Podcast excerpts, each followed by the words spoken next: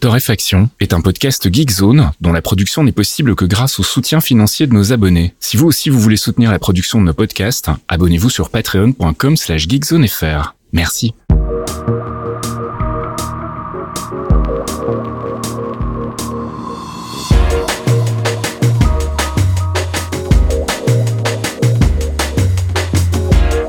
Bonjour Geekzone et bienvenue dans ce 252e épisode de Torréfaction, un épisode un petit peu enrhumé en ce qui me concerne, je pense que ça s'entend.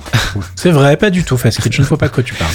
Donc voilà, désolé euh, d'avance si je, je, loupe des reniflements et des tout euh, dans le montage, il faudra pas trop m'en vouloir, je suis un petit peu sur les genoux.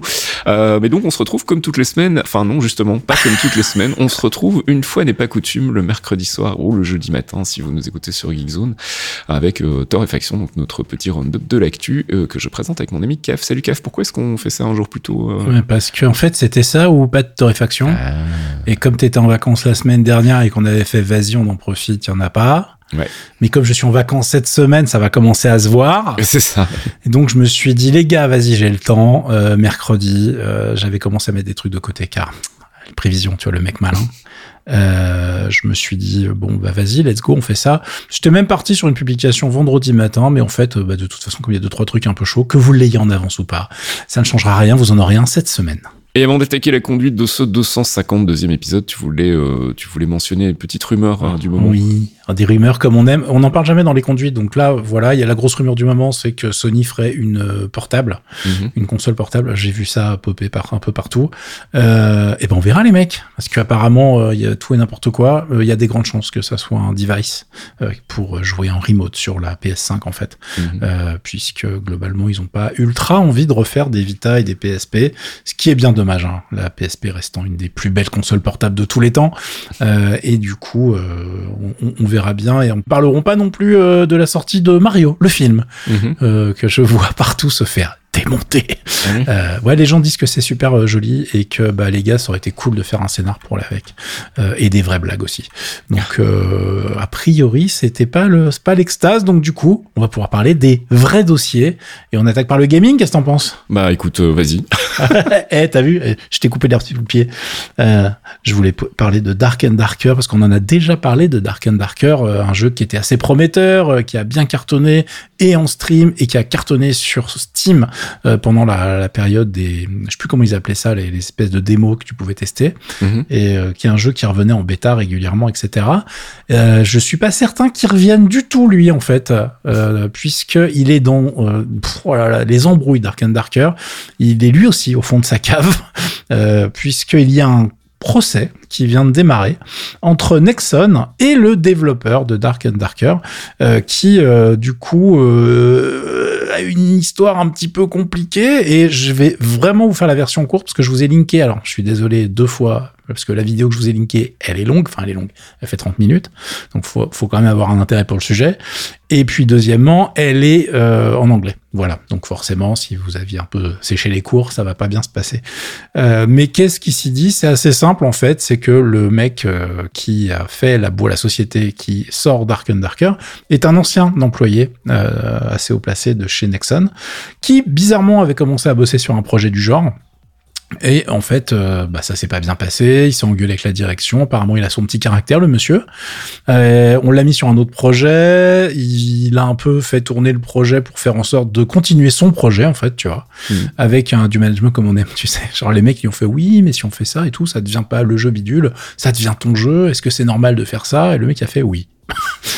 Moi, je fais OK, d'accord. Ça me rappelle euh, des négociations au gouvernement. Mais bon, bref. Euh, donc, du coup, euh, là, les mecs, ils se sont dit, bon, bah, ça commence à, faire bizarre. Bon, et lui, du coup, il a été euh, faire des, des meetings aux US, toujours en bossant chez Nexon. hein. Et puis, du jour au lendemain, euh, bizarrement, bah, il a monté sa boîte, il s'est barré de chez Nexon, il a monté sa boîte, il a débauché bah, tous ceux qu'il arrivait à débaucher, parce qu'il y en a quand même pas mal qu'on fait. Ça pue cette histoire, je vais pas y aller. Et résultat des courses, euh, le jeu qui sort, et en tout cas c'est ce que dit Nexon, est une copie conforme de la bêta, enfin de l'alpha qu'ils avaient fait chez Nexon.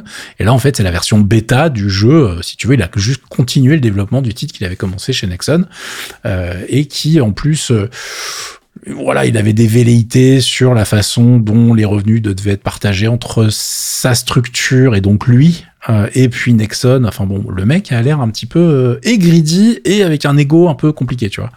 Donc euh, c'est parti en sucette.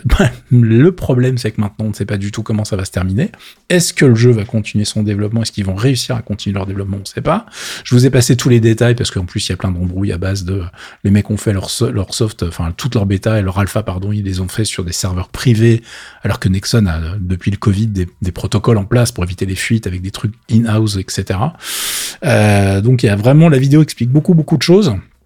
C'est basé sur des informations qui viennent de forums coréens. Alors c'est un système qui est pas du tout comme le nôtre. Tu dois prouver sur des forums anonymes que tu travailles bien là où tu dis que tu travailles. Mmh, mmh, mmh.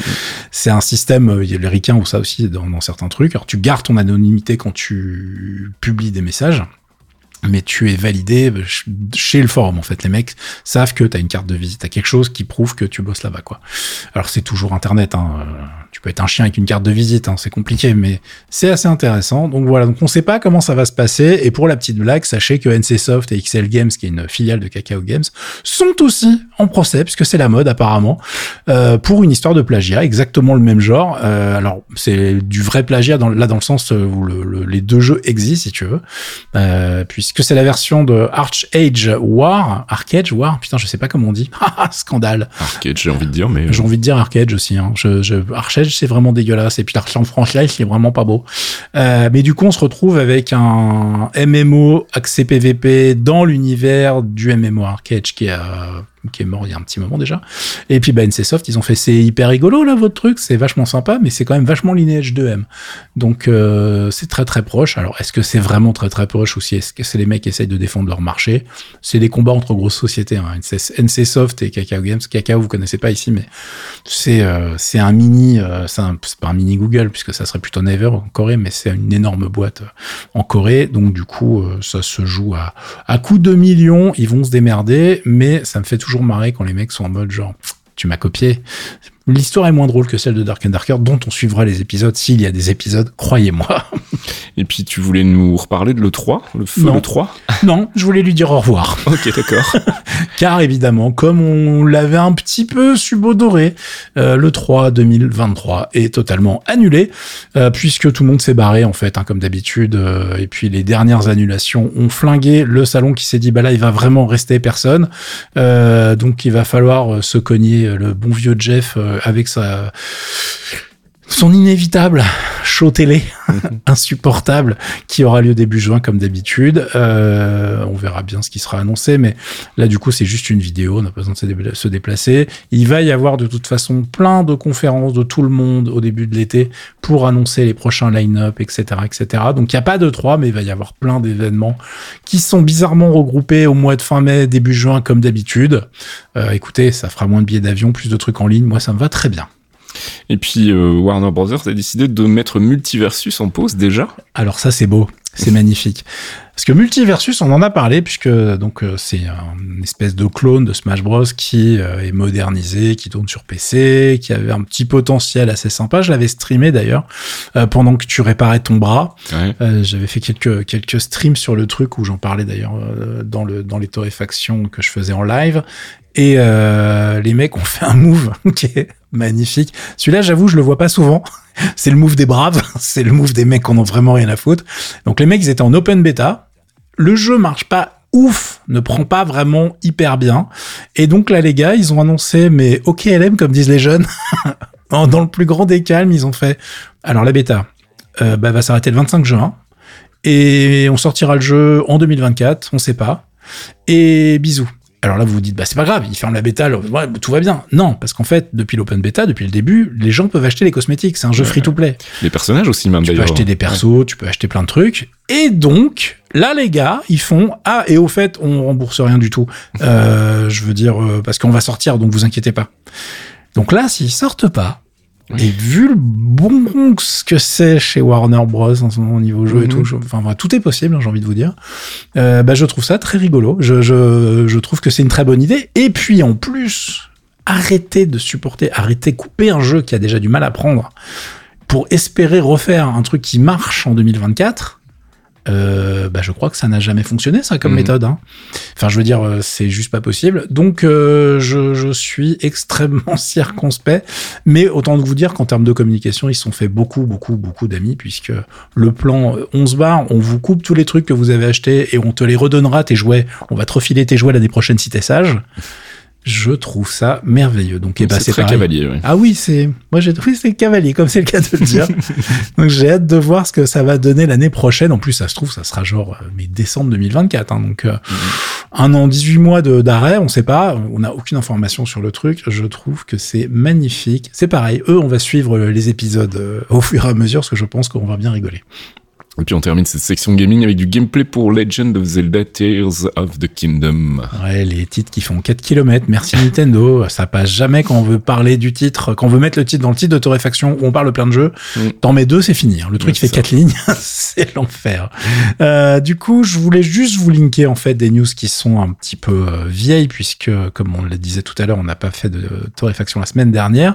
Mais si vous étiez passé à côté, bah, ça me paraît pas mal de vous en mettre une petite picouse. Euh, si vous aimez bien l'univers de Zelda, puisque donc on a droit à 10 minutes de gameplay de Legend of Zelda qui ont été euh, publiés il y a maintenant un petit moment, puisque c'était à la fin du mois de mars.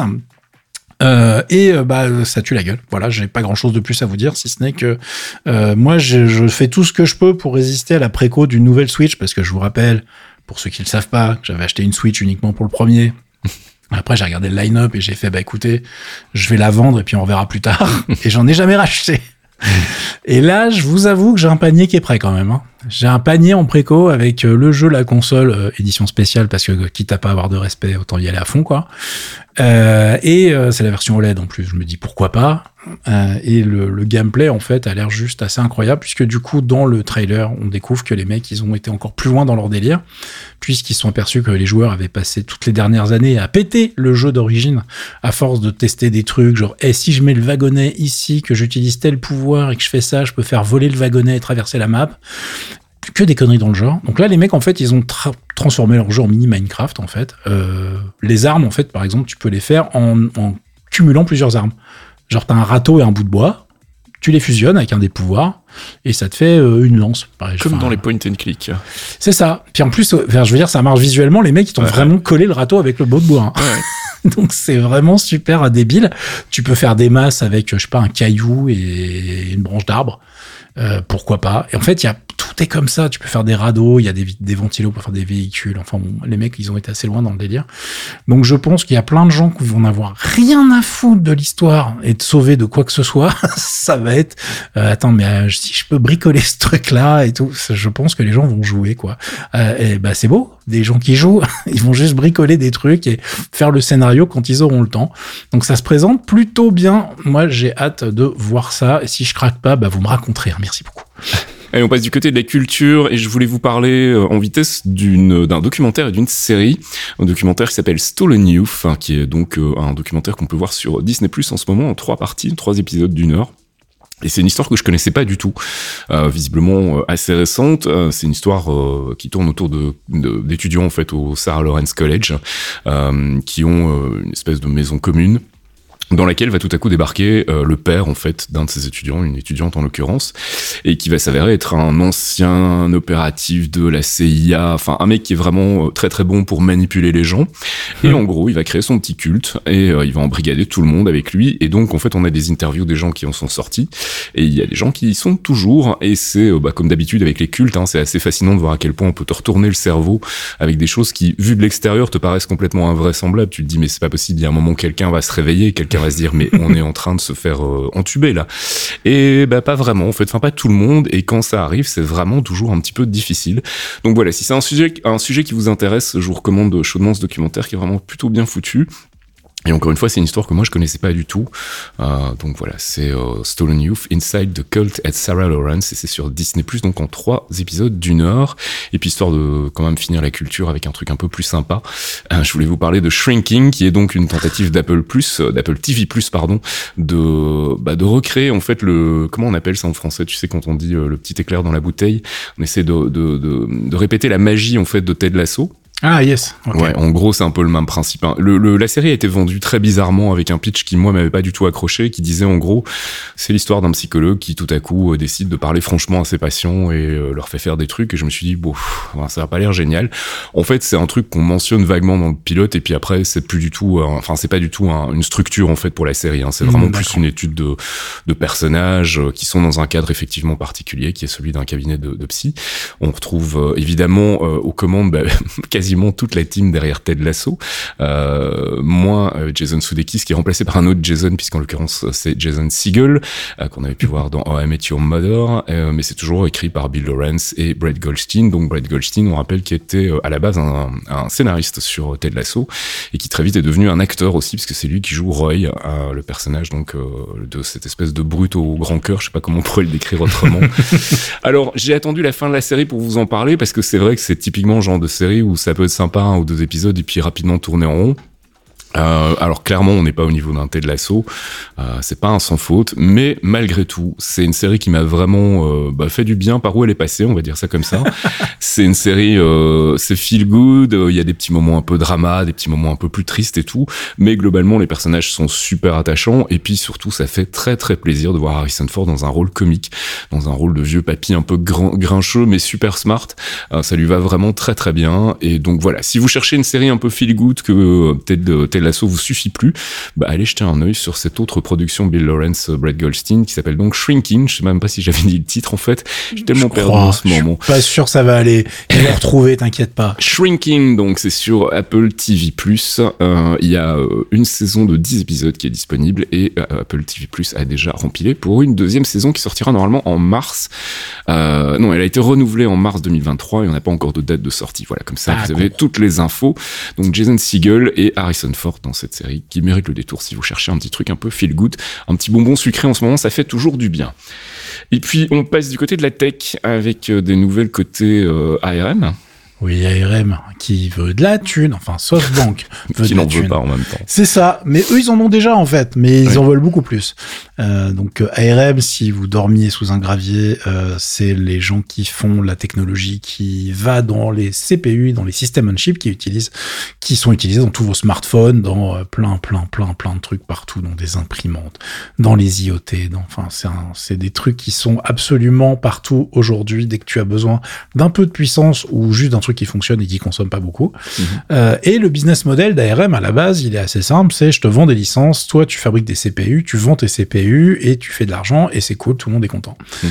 Et euh, la maison mère de ARM, donc qui est le japonais euh, qui euh, saigne des litres de dollars à chaque seconde depuis très très longtemps maintenant, se dit bon, nous on n'a pas réussi à le vendre à Nvidia, on avait besoin de ces thunes. du coup, comment on fait? Donc on va faire une introduction en bourse. Donc ils ont prévu d'introduire ARM en bourse à New York. et pour ça, quand tu es une IPO, tu as besoin de valoriser au max ta boîte pour pouvoir faire en sorte que l'action soit le plus cher possible au moment où tu introduis la chose en bourse.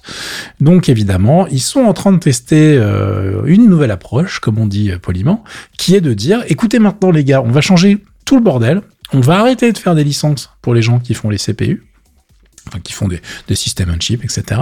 Et nous allons directement aller chercher la thune chez les constructeurs de smartphones. Parce que bah il y a plus de constructeurs de smartphones et ce qu'on va faire, c'est qu'on va taxer bah tous les constructeurs de smartphones à hauteur des devices qui vendent avec nos produits selon le prix du téléphone en plus, tu vois. Donc les mecs sont en train de se dire on va se faire en plus plus de thunes si tu vends des trucs plus chers, tu vois. Typiquement, un Samsung qui vend des hauts de gamme un peu chers, par ici la moula. Euh, alors, je vous arrête tout de suite avec déjà. Alors, Samsung, je sais même pas si c'est un bon exemple, j'ai pas creusé, mais par exemple, Apple n'est quasiment pas concerné puisque eux-mêmes ont des contrats complètement différents. Depuis la nuit des temps avec ARM, ils avaient mis de la thune tout au début. Alors, ils ont des contrats qui sont vraiment différents et en plus, ils n'utilisent pas euh, techniquement les créations d'ARM modernes, si tu veux, quand ils font des nouveaux, euh, des nouveaux, des, nouveaux CPU, des nouveaux cœurs, etc. Ils en ont rien à foutre. Eux, ils ont leur propre truc dans leur coin. Ça ne les concerne pas. donc, le move est évidemment euh, très mal vu de, des constructeurs qui, eux, ont besoin et fabriquent des choses avec Qualcomm, par exemple. Et euh, je vous cache pas qu'apparemment, il y a déjà eu des réactions un petit peu, comment dirais-je réfractaires euh, qui sont assez assez rigolotes mais bon bah les gars de Qualcomm de toute façon ils ont dit oui mais attendez Nous, on va faire des réunions, on va parler tarifs, on va se mettre autour de la table. Il y en a au moins jusqu'à 2024. D'ici là, rien ne va bouger. C'est vraiment un plan à long terme, blablabla, blablabla. Euh, la, la chose qui est assez rigolote, c'est qu'aujourd'hui, effectivement, ils gagnent 500 millions de dollars par trimestre avec le système de, de redevance actuelle. Euh, ils se disent, bon, bah, c'est bien ces licences, mais nous, ce qu'on veut, c'est vraiment euh, bah, pouvoir avoir ça tous les mois, voire plus, tu vois. Donc euh, là, les mecs sont vraiment très, très, très gourmands. Mais bon, je pense qu'ils ont regardé effectivement l'argent généré chez un Qualcomm, par exemple, et ils se sont dit, eh, nous aussi, on veut ça. Ce qui se passera pas très, très bien. Donc, à mon avis, ce qui va se passer, c'est qu'ils vont se manger un vieux stop de plein, plein, plein de gens, y, compris, y compris des, des gens avec qui ils travaillent, enfin, qui font les systèmes on chip.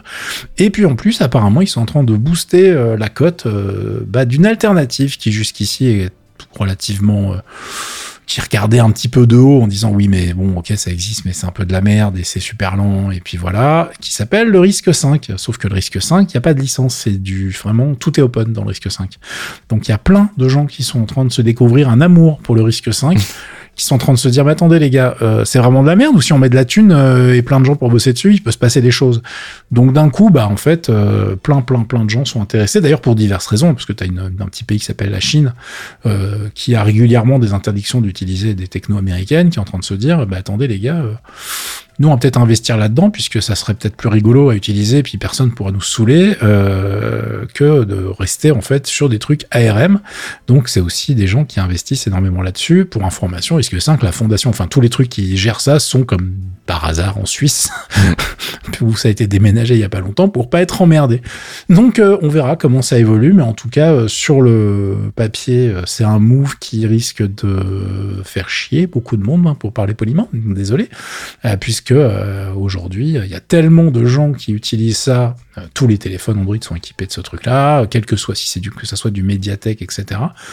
Tous les processeurs, les systèmes on chip que vous avez là-dedans dépendent en fait des travaux d'ARM et donc du coup, bah, il va y avoir un petit blocage. Je pense que les discussions vont être intéressantes. Euh, je voudrais pas y être, hein, personnellement. Je pense que, puis en plus, les mecs d'ARM à qui on a imposé d'aller vendre ce nouveau truc, je pense qu'ils doivent kiffer leur, leur métier actuellement et je leur souhaite euh, bon courage. Euh, J'en profite pour féliciter Ars Technica qui a quand même réussi à caser un titre qui s'appelle Risky Business. Fallait oser. Eh, eh, non, mais là, faut la ref, hein, je suis désolé. si vous avez pas la ref, vous avez peut-être pas les cheveux blancs, mais moi, ça m'a fait beaucoup rire. je suis assez fan. Euh, je vous laisse creuser et on se retrouve sur le forum pour en parler. C'est ça. tu voulais nous parler de clavier aussi, tiens donc. Ah bah oui, euh, mais pour vous prévenir plutôt que pour vous les vendre pour une fois. Euh, avec Model F Labs qui sort des remakes de clavier IBM depuis bientôt 5 ans maintenant, puisqu'ils ont commencé en 2017. ils auraient vendu pour 2,5 millions de dollars de claviers déjà. Alors c'est une petite réussite qui va bien quand même. Hein. Euh, ça surfe sur la nostalgie des claviers euh, avec buckling spring euh, qui font beaucoup beaucoup beaucoup de bruit depuis les années 80 chez IBM. donc c'est des claviers légendaires chez les fans de claviers mécaniques puisque c'est des claviers qui ont été fabriqués pendant quelques années, qui fonctionnent avec un ressort sous le keycaps qui fait un bruit de malade. alors moi je suis pas fan du tout, mais il y a des gens qui adorent ce truc. Et en plus le clavier, enfin je veux dire, vous avez des doigts très musclés après avoir écrit un dossier dessus. Euh, donc bon, c'est un style, faut aimer. Euh, ils vendent le nouveau modèle, le classique style F104 à 420 dollars. Il va y avoir un firmware programmable QMK à l'intérieur. Ça permet de changer l'assignation des touches, etc. Le clavier USB, bref. C'est un modèle M extérieurement, mais au niveau de l'intérieur, il n'y a plus rien de commun en termes d'électronique et c'est tant mieux. Euh, je voulais juste vous prévenir parce qu'il y a une vidéo dans le papier que je vous ai linké sur le billet qui accompagne le podcast et euh, c'est important d'aller checker et de faire même plus de recherches sur le net concernant ce modèle puisque ça fait quand même un sacré barouf. Donc, euh, si vous avez des problèmes d'open space, de partenaires dans votre appartement qui va peut-être vous flinguer avec votre propre clavier, faites bien bien attention. Ils vendent plusieurs modèles. Moi, personnellement, je suis pas fan du tout du son et du rendu du truc et je trouve ça assez cher pour ce que c'est. Il y a d'autres options aujourd'hui. Donc, à part être vraiment un énorme fan du côté rétro, du look du, bah, par exemple, du classique euh, style euh, F104, là, c'est vraiment pas euh, une marque que je pousse en avant. Vous avez largement autre chose à faire avec ce tarif.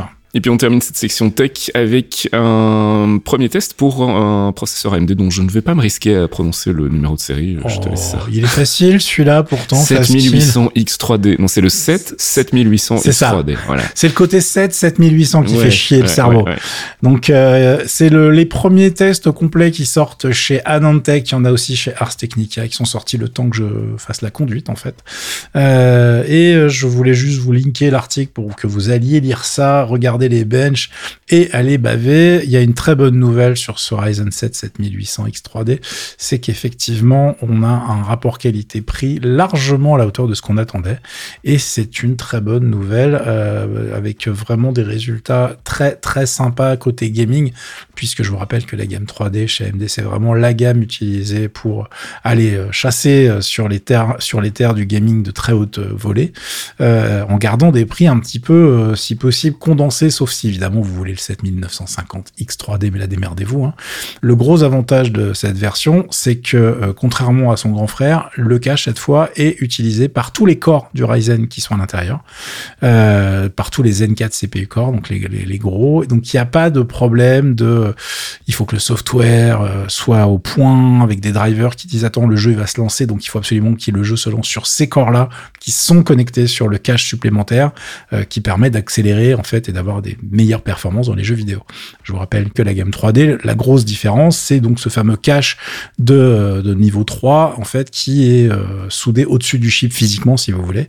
Et euh, techniquement, bah, quand vous avez beaucoup de corps, faire en sorte que ce cache communique avec tous les corps, c'est un peu compliqué, ça coûte très cher. Donc AMD a trouvé des ruses, en fait, pour faire en sorte que ça soit pas obligatoire sur les très hautes gamme. Mais sur ce modèle-là, en fait, ils ont réussi à faire un truc qui fonctionne très très bien avec tous les corps, donc qui va pas être pénalisant vous avez des, euh, applications. Enfin, il va être utilisé en plus par certaines autres applications. Donc c'est une bonne nouvelle et on a un CPU qui tourne autour de 400, 450 dollars euh, et euh, qui offre des performances hyper intéressantes alors que le précédent super haut de gamme, ça tapait quasiment les 800 balles. Enfin, avec les, avec les taxes et tout, je crois que c'est 750 dollars, donc chez nous, je veux même pas regarder. Mais on est vraiment sur des tarifs très, très, très élevés, sachant qu'en plus, les cartes mères pour les CPU comme ça sont super chères, et comme la RAM, c'est forcément de la DDR5, bah, c'est pareil, hein, la facture continue d'augmenter. Donc, je vous laisse aller décortiquer tout ça, et puis, bah, surtout aller faire vos comptes si vous avez besoin de changer de machine, hein. et puis, euh, vous rappeler que les prix des cartes graphiques de leur côté ne baissent pas beaucoup. Euh, merci à tous, euh, Nvidia et AMD, ça serait pas mal de faire un fort quand même, parce que là, ça devient, et ça reste surtout n'importe quoi.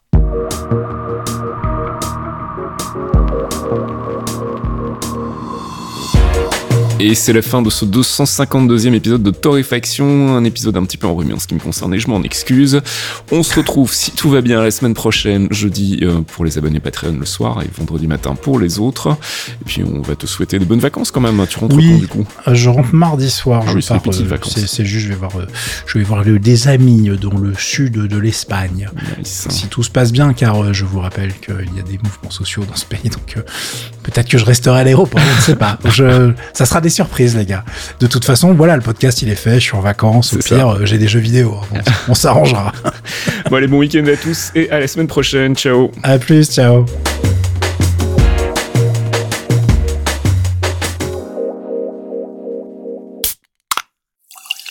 Un podcast signé Faskill.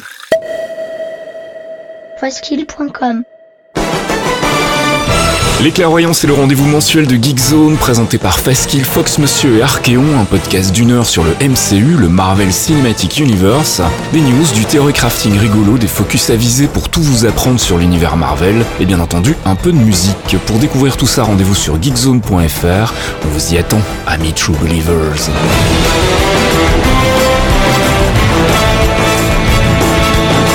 Care how you speak. Loki is beyond reason, but he is of Asgard. And he is my brother. He killed 80 people in two days. He's adopted.